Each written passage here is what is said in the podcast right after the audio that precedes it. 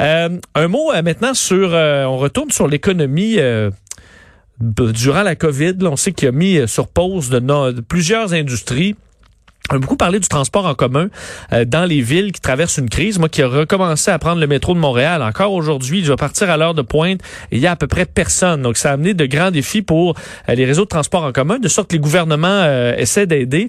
Mais dans les autobus, les transports interrégionaux, je suis moi-même un utilisateur assez régulier faisant Montréal-Québec à tout bout de champ, eux traversent une crise et demandent maintenant de l'aide du gouvernement pour leur, pour leur relance. C'est le cas des six principaux transporteurs interrégionaux euh, au, euh, au, Québec sont de la Fédération des transporteurs par autobus, dont Orléans Express Intercar, disons les, euh, les, les, les, plus connus.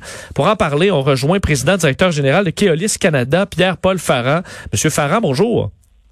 Bonjour, M. Dessureau. Euh, donc, votre industrie, à vous, elle est stoppée complètement depuis, depuis quoi, la mi-mars?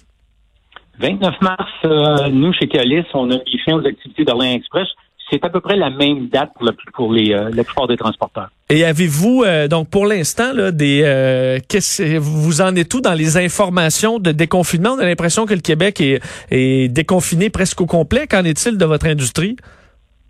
On a présenté un plan de relance au ministère des Transports au mois de mai. en leur faisant, en leur brossant un tableau de la situation, puis en leur, en leur expliquant dans, dans quelle situation financière on était. Euh, on leur demandait une aide pour, euh, pour la relance, un peu au même titre que le transport, euh, le transport en commun. Parce que finalement, nous, comme les sociétés publiques, si on transporte des gens, c'est juste qu'on le fait sur de plus grandes distances. Et il y a des défis particuliers, surtout sur certaines routes régionales. Donc, c'est pas c'est pas un nouveau problème ou c'est pas un nouveau sujet de discussion avec le ministère des Transports. C'est juste que là, la pandémie simplement venir à empirer la situation. Donc, on leur dit, euh, on est obligé d'arrêter à cause des mesures sanitaires, euh, le, le, voyagement entre les régions qui avait été restreint. Maintenant que ça réouvre, on a besoin de se refaire confirmer quel genre de mesures qu'ils veulent qu'on respecte.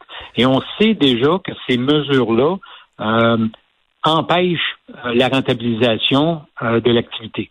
Ça, vous, vous, avoir, parce qu'on on, pense, M. Farran, euh, comme automatiquement à dire, OK, ben si on a la moitié des bancs, tout le monde est près de la fenêtre, on respecte la distanciation sociale, mais est-ce que pour vous, un voyage comme ça, ça, peut être rentable? Non, ce ne l'est pas, justement. Donc, ce que, une des choses qu'on leur demande, c'est de pouvoir, le temps que les mesures sanitaires restent en place, c'est ce qu'on leur demande, c'est, dans le fond, de euh, compenser euh, la perte pour euh, éviter qu'on continue à accumuler des pertes financières, qu'on nous compense en attendant qu'on puisse reprendre l'activité, permettre aux gens qui ont besoin de voyager entre les régions de reprendre leur voyage, mais sans nécessairement mettre en danger la pérennité des entreprises. Parce que si on ne reprend pas il y a des compagnies qui ne retourneront pas sur la route. Et si on retourne à perte, ben, vous et moi, euh, il n'y a pas une entreprise privée qui va repartir ses activités si au bout de la ligne, c'est juste pour accumuler les pertes.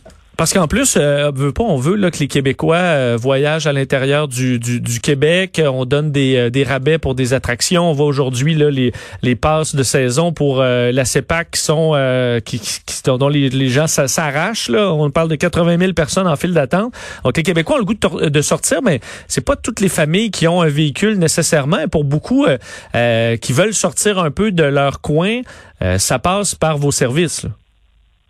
Ah, absolument. Donc, il y a les gens qui vont vouloir voyager par plaisir. Il y a les gens qui ont besoin de voyager. Par exemple, pour euh, les gens qui ont des rendez-vous médicaux dans les grands centres et qui veulent pas ou qui ne peuvent pas se déplacer en véhicule. Il y en a qui se déplacent, qui utilisent les services interurbains pour des raisons d'affaires, autant pour se déplacer eux que pour euh, déplacer euh, des colis, hein, parce que ensuite, il y a une grande industrie du colis qui vient avec les services interurbains.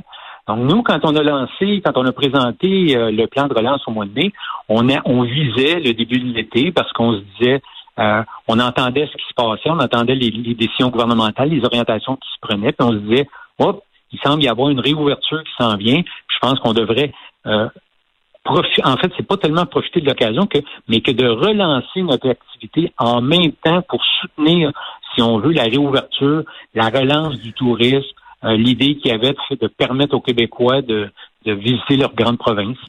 Euh, pour moi, qui prend quand même l'autobus, je le disais assez souvent, c'est le cas pour euh, Orléans Express. Je remarque souvent les, les, les véhicules sont, sont très neufs. On a l'impression que c'est des véhicules qui sont qui sont pas donnés. Gardez euh, votre les, parcs de d'autobus comme ça stationnés. Ça doit quand même représenter des coûts importants. Est-ce que c'est c'est c'est est-ce que certains vont, vont vont ne vont pas survivre et pas passer à travers la crise s'il n'y a pas d'aide du gouvernement? S'il n'y a pas d'aide du gouvernement, je suis convaincu qu'il y en a qui ne reprendront pas leurs activités. Financièrement parlant, là, ils seront, ça va être totalement impossible. Parce que pour vous garder euh, des véhicules, comme je suppose qu'il y en a que ça doit être euh, je veux dire, pour, pour euh, payer avec un crédit, ou est-ce que ça représente vraiment une grosse facture ou stationner, c'est, ben, pas si pire? En fait, un coach bien équipé, ça tourne autour, je vous dirais un chiffre 600, 600, 650 000 donc, évidemment, euh, toutes nos flottes, ils sont financées, hein, un peu comme la plupart des, euh, euh, des, Québécois avec leur automobile. Donc, c'est sûr, assis dans s'ils n'avaient pas de revenus pour compenser, ben c'est comme toute personne qui un jour manque d'argent pour pouvoir rembourser son prêt à la banque. À un moment donné, il va, il va avoir des rappels. On a beau dire que tout le monde prend cherche à collaborer, puis à étendre les paiements, puis il arrive un moment donné qu'il faut que vous remboursiez vos dettes. Là, le bus, c'en est un gros. Les infrastructures, c'en est un autre. Hein. La plupart de nous autres, on a des ateliers mécaniques. Nous, dans notre cas, on a quand même deux gares à, entretenir. Euh, des gares qu'il faut mettre au diapason pour pouvoir donner des services aux passagers. C'est des euh, c'est des investissements importants. Donc, euh, c'est sûr, il faut que les revenus reviennent là, je vous dirais, là, très rapidement. Avez-vous l'impression, en terminant, euh, les gouvernements sont très euh, rapides à aider, le, on dit le transport en commun, le service par autobus dans les villes, métro, euh, projet de tramway, tout ça. Vous faites le même type de service, c'est simplement sur de plus longues distances. Trouvez-vous que vous vous embarquez pas dans le même bandwagon que que, que d'autres services similaires, mais au niveau urbain?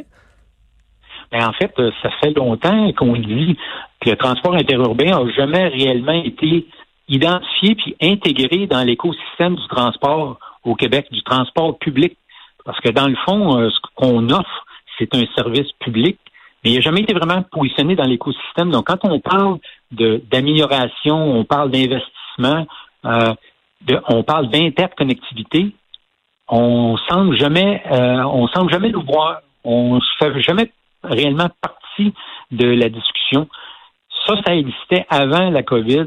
Là, on se dit, écoutez, la COVID vient d'empirer notre situation financière. Il faut vraiment, non seulement régler le problème à court terme, mais vraiment identifier la position de l'interurbain dans l'écosystème du transport. Puis je pense que à partir de là, euh, on va regarder les choses différemment. Puis quand je dis nous allons regarder les choses différemment, c'est autant le gouvernement que les transporteurs que le public voyageur. On va suivre le dossier de près. Euh, Pierre-Paul Farah, merci d'avoir été avec nous.